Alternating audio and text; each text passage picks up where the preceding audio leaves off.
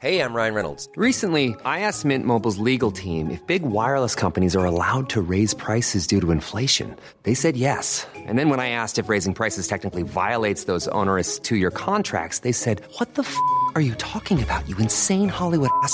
So to recap, we're cutting the price of Mint Unlimited from $30 a month to just $15 a month. Give it a try at mintmobile.com slash switch. $45 upfront for three months plus taxes and fees. Promo rate for new customers for limited time. Unlimited more than 40 gigabytes per month. Slows. Full terms at mintmobile.com. Le pavé dans la toile. César Monterol crève l'écran. Chaque mardi à 18h sur Séance Radio.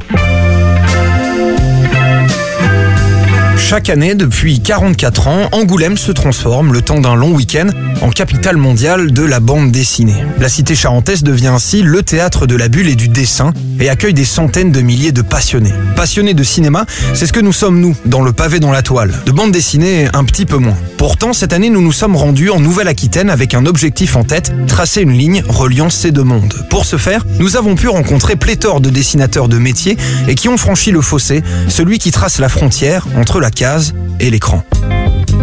Nous avons commencé notre périple angoumoisin avec Didier Tronchet. Dessinateur et papa de bande dessinée comme Raymond Calbut ou encore Jean-Claude Tergal, il est aussi scénariste et cinéaste. En effet, en 2002, Didier Tronchet a réalisé Le Nouveau Jean-Claude avec Mathieu Demy, Clotilde Courreau, Richard Berry ou encore Gottlieb. Dans notre tentative de tracer un parallèle entre BD et cinéma, on comprend d'abord l'aspect temporel des choses. La bande dessinée se base sur l'ellipse, sur le fait de pouvoir laisser au lecteur le soin d'imaginer ce qu'il se passe d'une case à une autre, tandis que le cinéma, lui, se doit d'être beaucoup plus linéaire. Outre ces notions, pour Didier Tronchet, le cinéma a une grande dimension comparée à la BD, l'humain. Le cinéma m'a offert une, opportunité invraisemblable. C'est-à-dire que tout à coup, je ne suis plus sur une planche de dessin à essayer de créer euh, un univers avec mes propres et pauvres moyens graphiques. Je suis avec une équipe de 60 personnes qui, tous dans leur domaine, sont extrêmement compétents. Et quand arrivent dans ce cadre-là les acteurs qui eux-mêmes apportent leur expérience, on a tous les, les moyens pour que l'histoire euh, telle qu'on l'a imaginée soit bien plus. Souvent, les auteurs se disent déçus. Moi, c'est l'inverse, mais je trouvais ça beaucoup mieux. D'ailleurs, avec l'outil euh, ultime qui est le montage, j'ai refait un autre film encore. Autant de, autant de, de façons de procéder que la bande dessinée ne permet pas. Un album, on l'a fini, on l'a fini, on revient pas sur les cases 1 et 2. Le cinéma permet toujours une évolution. C'est un, un, une histoire en mouvement.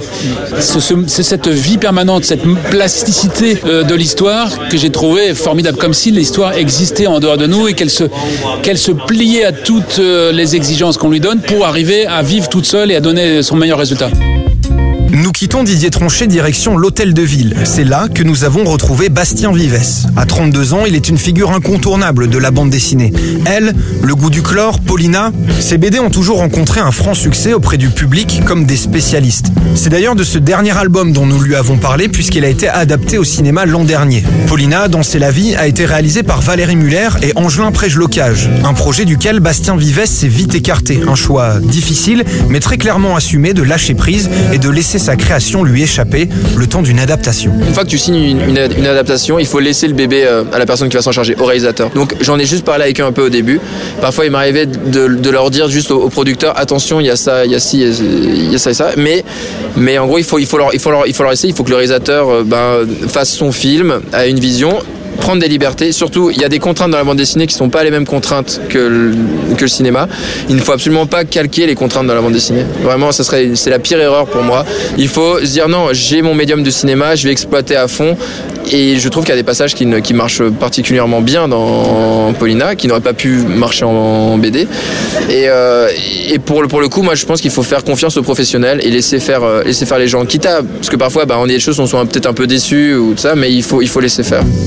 Toujours dans ce souci d'aborder le domaine de l'adaptation cinéma de la bande dessinée, nous avons poursuivi notre chemin et avons eu la chance de rencontrer Julien Nil.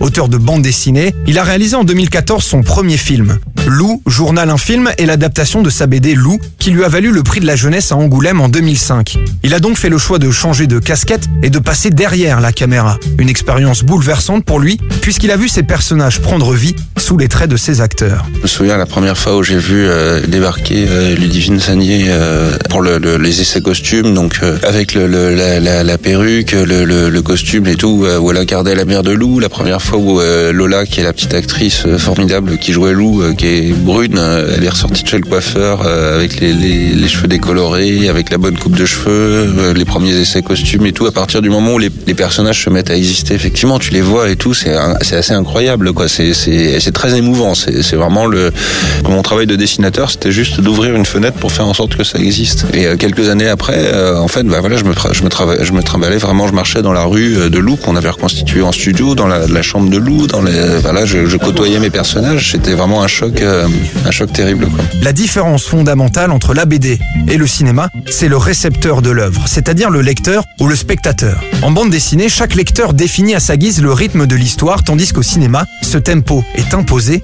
Julien Nil. Il y a des concepts comme ça avec tu sais des disques, euh, des bandes dessinées qui sont vendues avec des CD de bande son que tu écoutes et tout. Mais je trouve que c'est vain parce que euh, pour moi le principe de la bande dessinée justement c'est que euh, il y a il y a un rythme par par lecteur. C'est-à-dire que la- le, le, le, le cinéma t'impose un, un rythme en fait. Et euh, là la bande dessinée c'est très différent parce que le, rythme tu dois le suggérer. et C'est le lecteur qui va le, reconstituer. Donc lui imposer une musique c'est pas possible parce que tout le monde va avoir un, truc différent. Tu peux pas dire le mec va, va, va lire cette case là et cette phrase là à telle impulsion musicale. Tu vois donc euh, non c'est assez vain. Nous arrivons désormais à la fin de notre périple angoumoisin qui nous a emmenés à la croisée des chemins entre BD et cinéma. Mais avant de partir, nous avons eu le privilège de rencontrer deux légendes de la bande dessinée en les personnes de Pierre Christin et Jean-Claude Mézières. Le premier scénariste, l'autre est dessinateur et tous deux ont créé à la fin des années 60 une BD mythique, Valérian et Laureline. Une œuvre qui sera d'ailleurs adaptée au cinéma cette année par Monsieur Luc Besson.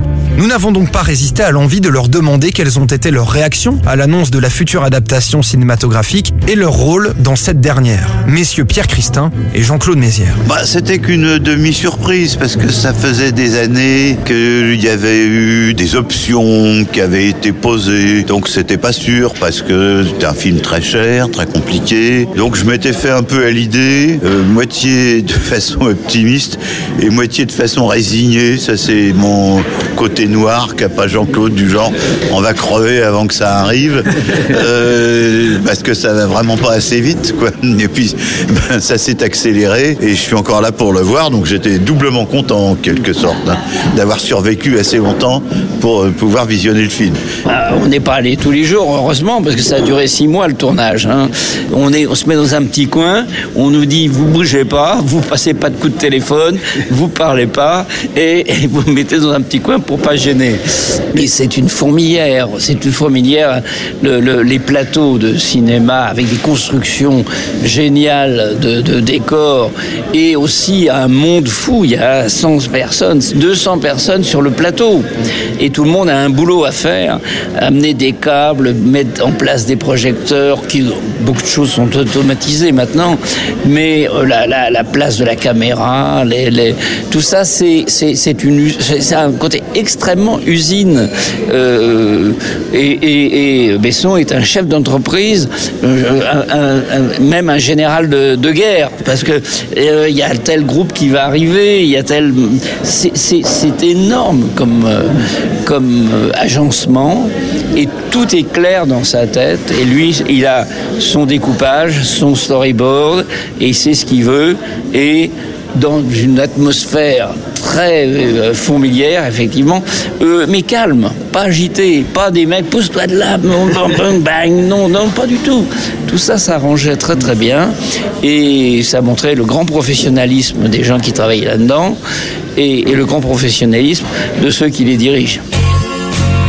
Quoi retenir de ce voyage aux confins des mondes où bulles et pellicules se croisent? Eh bien, que le parallèle entre ces deux arts, et malgré la croyance générale, n'est pas du tout évident. Non, passer de la case à l'écran ne va pas de soi.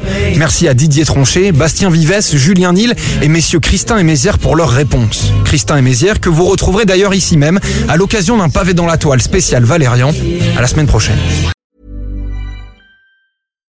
Deserves the best, and there's no better place to shop for Mother's Day than Whole Foods Market. They're your destination for unbeatable savings, from premium gifts to show-stopping flowers and irresistible desserts. Start by saving 33% with Prime on all body care and candles. Then get a 15-stem bunch of tulips for just $9.99 each with Prime. Round out Mom's menu with festive rosé, irresistible berry chantilly cake, and more special treats. Come celebrate Mother's Day at Whole Foods Market.